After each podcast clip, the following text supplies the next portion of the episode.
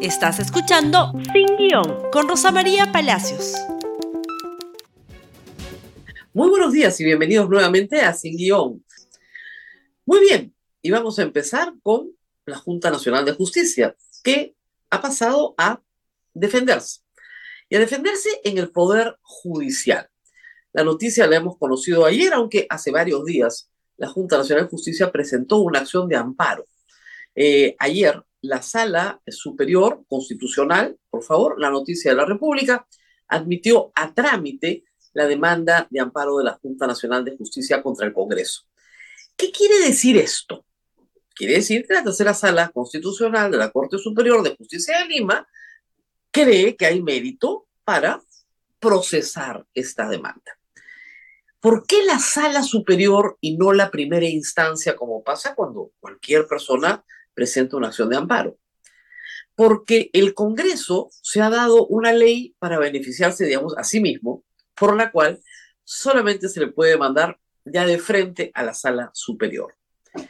¿Es posible que la sala superior en este procedimiento especial otorgue una cautelar? Sí, es posible. Pero por el momento no tenemos más admisión, más información que la admisión de la demanda. ¿Qué pide la Junta Nacional de Justicia? La Junta Nacional de Justicia pide dos cosas.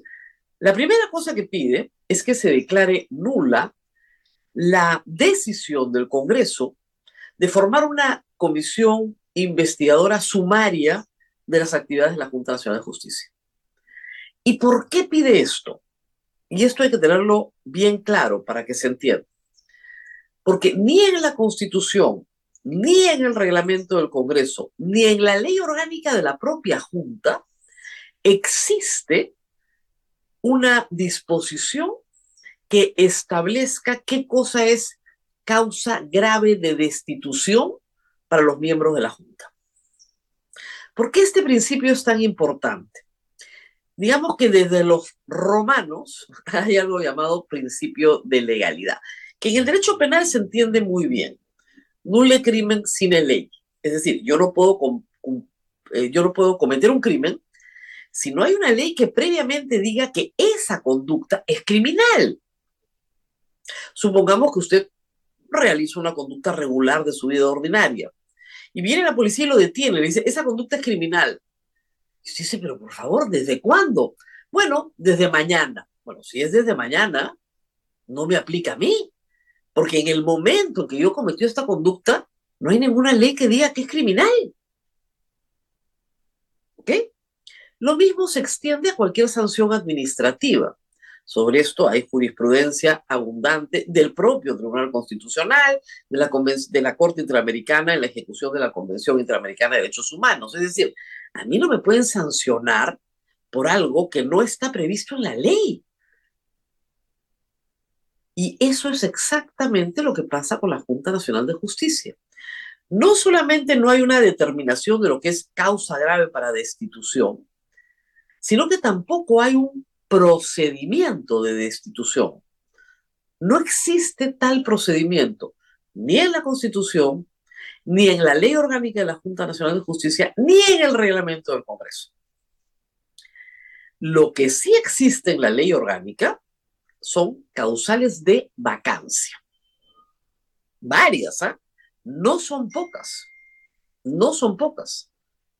Pero si uno revisa las causales de vacancia, por ejemplo, Ninguna dice que cumplir 75 años es causal de vacancia.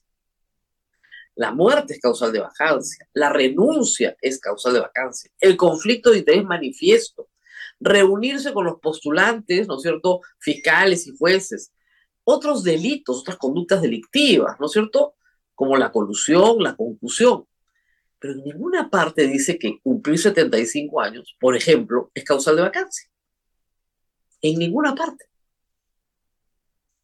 y en ninguna parte se establece el procedimiento que tiene que llevar a cabo el Congreso para destituir. La respuesta del Congreso ante esto ha sido eh, no, pues, porque en el año 2018 se destituyó a la Junta, al entonces Consejo Nacional de la Magistratura, por más, muchísimo, más de 87 votos en el Congreso, más de 100 votos en el Congreso. En ese momento, se había probado que los miembros de esa junta vendían los puestos, cosa que era causal de vacancia también. Pero esa vacancia se administra por la propia junta, no por el Congreso. Pero aún así el Congreso tomó la decisión, y yo creo que razonable, de destituir a los miembros para que enfrentaran todos los procesos penales que venían en contra de los miembros de la, del entonces Consejo Nacional de la Magistratura. En este caso no se le imputa ninguna conducta penal a los miembros de la Junta, ninguna, porque cumplir años no es una conducta penal, ¿verdad? Hay algo más. Los accesitarios a la Junta, que son siete también, dos ya cumplieron mucho más de 75 años, tampoco van a poder ser accesitarios en esta nueva lógica no regulada, que no está prevista en ninguna ley. Es absurdo, ¿verdad? El artículo que tanto cita el Congreso, que tanto cita el Congreso como la causa principal para la destitución de siete miembros de la Junta Nacional de Justicia, porque una cumplió más de 75 años, es el artículo 156. El artículo 156 de la Constitución, lo pueden leer ustedes, es bien sencillo de entender, se los voy a leer, y fija las condiciones para ser miembro de la Junta. Eso es lo que fija. No fija las, condiciones para salir de la Junta, fija las condiciones para entrar a la Junta. Y es bastante claro. Esto se modifica, por supuesto, en el año 2018. Para ser miembro de la Junta Nacional de Justicia se requiere, para ser miembro, es decir, para acceder, es clarísimo, ser peruano de nacimiento, ser ciudadano de ejercicio, son requisitos de acceso, no de salida.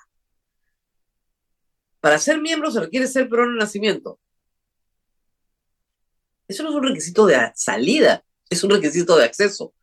Ser ciudadano en ejercicio, un requisito de acceso ser mayor de 45 años y menor de 75 años, ser abogado con determinadas experiencias, no tener sentencia condenatoria firme por delito doloso, tener reconocida trayectoria profesional y solvencia e idoneidad moral.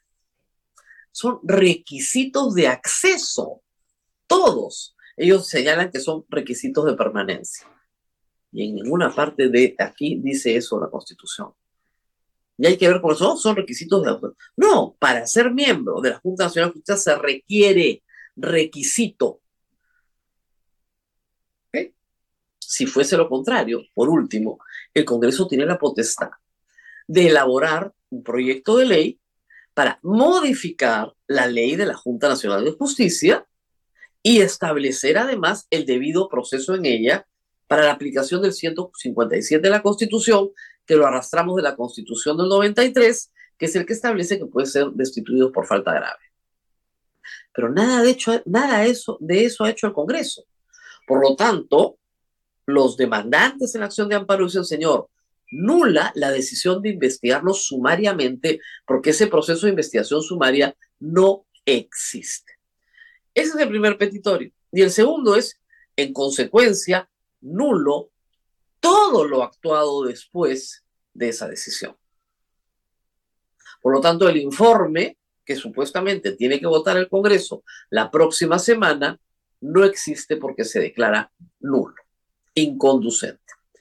El Congreso está en semana de representación, estas vacaciones que les pagamos a los congresistas supuestamente para representar a sus pueblos y no son más que muchas veces viajes proselitistas, activismo político o, vacaciones. Bueno, la próxima semana el Congreso se va a reunir, se va a tener que convocar un pleno. En ese pleno se tiene que poner al voto esta moción. Si no se pone al voto, ¿qué sucede? No sucede nada.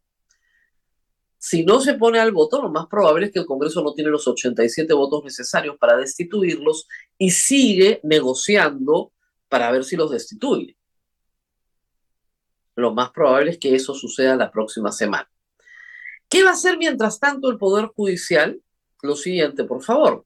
Para el próximo 24 de noviembre, dice la noticia, se decide si se anula el proceso sumario del Congreso contra la Junta Nacional de Justicia. No es preciso el titular, vamos a precisarlo.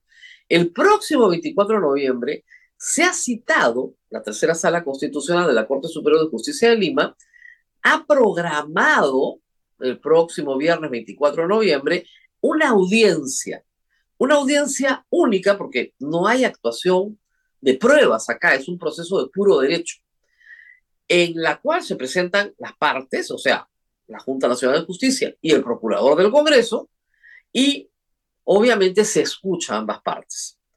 Una vez que termina esa audiencia única, la Corte toma una decisión.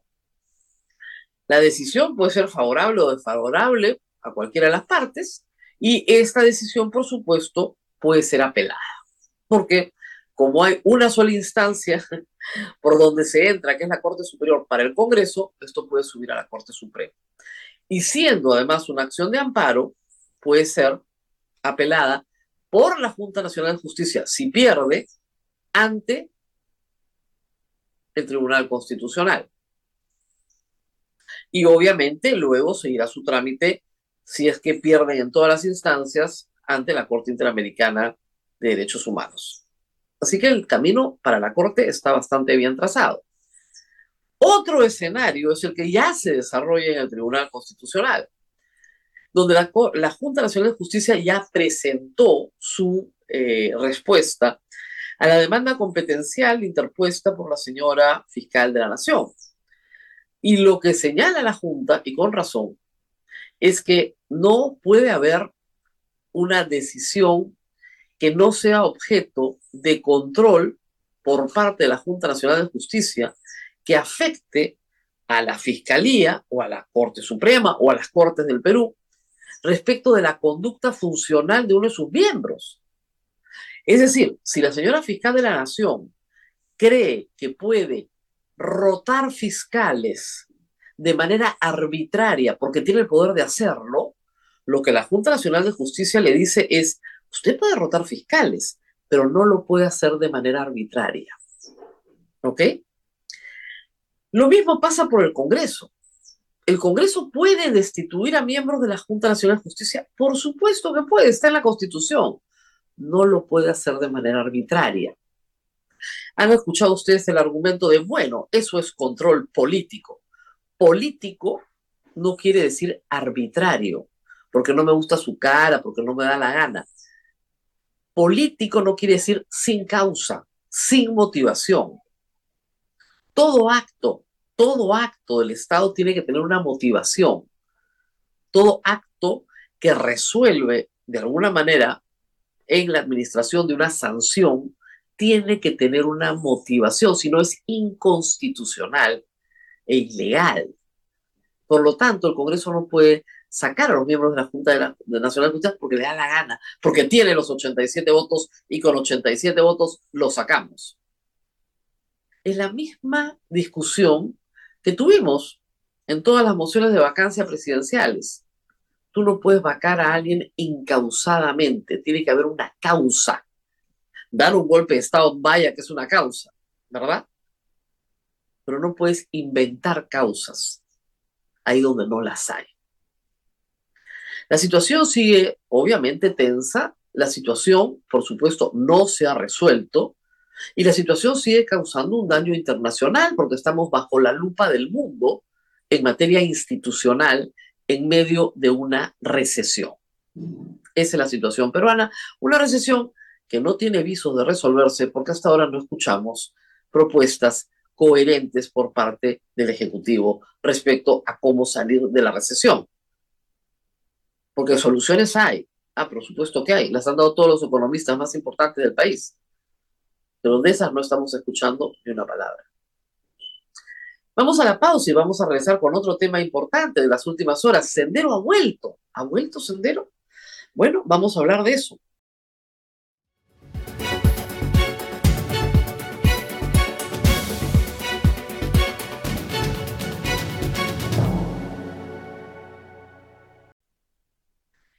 Vamos a hablar de Sendero Luminoso. Volvió Sendero, dicen algunos. Terrorismo nunca más. Ay, señor. Muy bien. ¿De qué se trata esta historia? Ayer contamos algo. Por favor, este señor, Juan Santos Romero, estuvo preso 12 años por el asesinato de cinco personas como miembro de una célula terrorista de Sendero Luminosa en Cajamarca. El sujeto en, cuestión entró a los 20 años a una columna senderista y esta columna ejecutó cinco personas a las cuales acusó falsamente, por cierto, de soplones y los asesinaron. 12 años preso, salió en 2009. ¿Y qué hizo cuando salió? Bueno, lo siguiente, por favor, se afilió a Alianza para el Progreso. El partido lo expulsó ayer, pero se ha afiliado no una, sino varias veces en varias reafiliaciones. Santos Romero se afilió a APP, cabecilla de una organización vinculada a Sendero Luminoso, de la cual vamos a hablar en un momento. Pero primero vamos con, por favor, César Acuña, que ¿qué ha dicho de todo esto? Ha dicho, yo no sé, es culpa del Jurado Nacional de Elecciones. No se puede filtrar a 300.000 personas. Escuchemos las declaraciones del señor César Acuña. Beneficio de la elección a la libertad. Eh, Entonces, Ingeniero, sobre este terrorista, el señor Santos Romero, que tenía vínculo con su partido, ¿cuál es la información que se maneja desde APP? Mira, yo me, yo me, yo me he informado por intermedio de la, del, comercio, del periodo 21, en primera plana, ¿no? Yo no tenía conocimiento que era militante de APP. Recuerda que, somos, que son 300.000 militantes y no sabemos, no sabemos eh, quién este, se inscribe al partido. porque jamás íbamos a inscribir pues a un terrorista, sería ilógico. Entonces más bien a mí me, llama la atención cómo es que, cómo que como APP es fundado por, por César Acuña, las primeras planas nunca faltan. ¿No? Y, yo, y no, no se ponen a averiguar cuántos más habrá en otros partidos. Pero no existe un filtro gobernador para, no existe un filtro gobernador para estos militantes, para la gente que ingresa, no hay filtros. no, es que tú no puedes filtrar 300 mil personas. Ay, César Acuña, es difícil entenderlo, ¿no? Pero da a entender que los pecados de los otros lo hacen santo a él. Un partido debería saber quiénes son sus miembros. Para eso es un partido, es un pedacito de la sociedad. Sí, han dicho varios que no lo reconocen ni como dirigente ni como militante, pero el señor se inscribía y se inscribía y se inscribía. Hoy por hoy no se necesita tener 300.000 militantes para hacer un partido, basta con tener 26.000. Pero 26.000 que realmente sean militantes, que realmente sean activos, que integren la vida partidaria, que ¿no? hagan vida de partido. Sí hay una responsabilidad, creo yo, en por lo menos observar quiénes son. Ya lo expulsaron, pero este sujeto ha vivido en Trujillo muchos años, donde vive César Acuña. Trujillo no es un pueblo tan grande, ¿no? Me van a decir que no sabían lo que hacía. Entre la documentación que se ha requisado por la Policía Nacional, se ha establecido claramente los vínculos de este sujeto y sus familiares, son siete, ¿no es cierto?, que mantenían con personas vinculadas abiertamente a Movadef, otro organismo generado de Sendero Luminoso. ¿Sendero ha vuelto? No, no ha vuelto. Cálmense todos. Sendero Luminoso fue derrotado militarmente, políticamente y en cualquier otro plano cultural y social. Sendero Luminoso es una organización criminal repudiada por el país sus líderes están presos o están muertos. Algunos cumplieron sus condenas y muchos que cumplieron sus condenas se fueron del país. Hay un remanente en el Braem que se dedica al narcotráfico y que es parte ya de un estilo de vida, un estilo de vida criminal, como chaleco del narcotráfico, más allá de alguna ideología cuyos ancestros pudieron beber de Sendero Luminoso hace muchos años. Aquí lo que tenemos es una organización terrorista derrotada. Cuando Abimael Guzmán es capturado en 1992 y presentado, ustedes se acuerdan, a sus huestes en esa famosa fotografía, lo que pide Abimael Guzmán es un acuerdo de paz.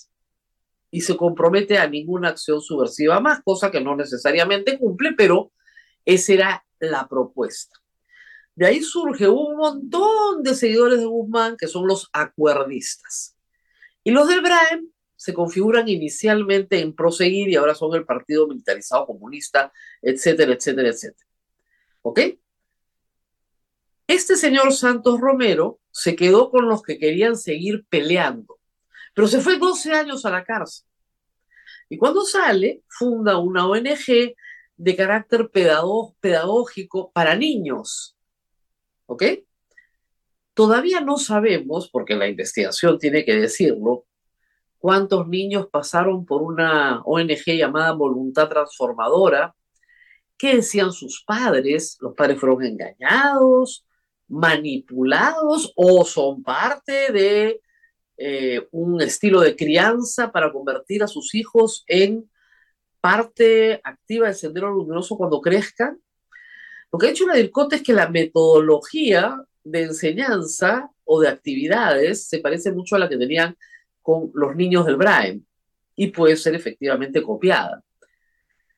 Tampoco sabemos si esta organización tenía otras actividades de fachada, ¿no es cierto?, vacaciones útiles o lo que fuera, y que tenía con este grupo selecto de niños cuya identidad, por si acaso, tiene que ser protegida, un tratamiento diferenciado. Tampoco sabemos si tienen muchos años haciendo esto y si hay niños ya manipulados a los cuales haría bien el MIDIS en ubicar para ver cuál es el daño causado. Pero de ahí a decir que Sendero ha vuelto es un disparate. Como el disparate que hemos tenido que ver ayer, por favor, lo que sigue. Miren esta noticia. Gobierno designa a ex esposo de terrorista Eleni Parraírre en alto cargo y renuncia a los tres días. El señor Javier Verasti Lazo eh, es un profesional que fue designado por la ministra de la Producción, Ana María Choquehuanca, y por la presidenta de la República con resolución suprema como presidente del Organismo Nacional de Sanidad Pesquera. ¿Ok? Hasta ahí no había ningún problema. Pero ayer salió la señora Choquehuanca muy contrita diciendo que ella no sabía porque él ha mentido en su hoja de vida. No ha mentido, yo, ha omitido que era esposo de Lenny Parraguirre. Un momentito. Este señor se divorció de Lenny Parraguirre en 1900, agárrense, 76 porque la señora abandonó a sus hijos y a su marido para irse con Abimael Guzmán. Fue su más fiel seguidora y luego se casa en la cárcel con Guzmán. Hace más de, agárrense, 47 años que no tiene trato con este hombre. ¿Qué le pasa a María Choquehuanca? La verdad que ha podido preguntar, ¿no? no tiene trato alguno. Lo abandonaron con los niños. Era tal el grado de fanatismo de Lenny Parraguirre, es algo que se cuenta desde el libro de Borritia, que se publicó en el año 2000. Era el tal el fanatismo de estas mujeres que abandonaban a sus hijos para seguir a un mal. Este es un caso emblemático. Este pobre señor verá si culpa tiene. Entonces no podemos ser macartistas. El macartismo ¿no es cierto?, surge del senador McCarthy en los Estados Unidos, que veía comunistas por todas partes y se dedicó a perseguir a intelectuales, a gente del cine, a gente del arte, simple y llanamente porque veía comunistas hasta debajo de las piedras. Por el amor de Dios, no se puede ser así de sectario. Sendero fue derrotado. Ganamos. El Perú ganó es un triunfo de la democracia peruana el haber vencido a una organización terrorista como el MRTA y Sendero Luminoso. Es un triunfo. No nos derrotaron. Ganamos. Que no se pueda bajar, ¿no es cierto?, el grado de vigilancia. Por supuesto, por eso subsiste la Dirección contra el Terrorismo. Para eso la tenemos en la Policía Nacional. A eso se dedican. A la vigilancia, ¿no es cierto?, a la inteligencia, para de vez en cuando dar un golpe como este y muy bien dado. Pero hay corrientes políticas que viven de generar una sensación de miedo. Y ya bastante miedo tenemos con la ola de delincuencia y asesinatos que hay en el Perú y con la recesión que tenemos, como para tener que resucitar a Sendero Luminoso. ¿No? Ganamos. No perdimos, ganamos. Ganamos pocas cosas en el Perú, pero esa la ganamos.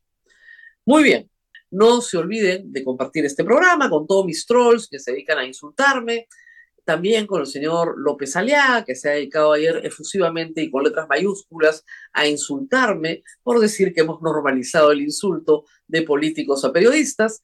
Y no se olviden de compartir en mi Twitter también las actas de la sesión del Consejo Municipal de Lima del año 2009, donde el señor López Aliaga se deshace en loas a las empresas grandes brasileras de construcción y en particular a OAS votando a favor del proyecto Línea Amarilla.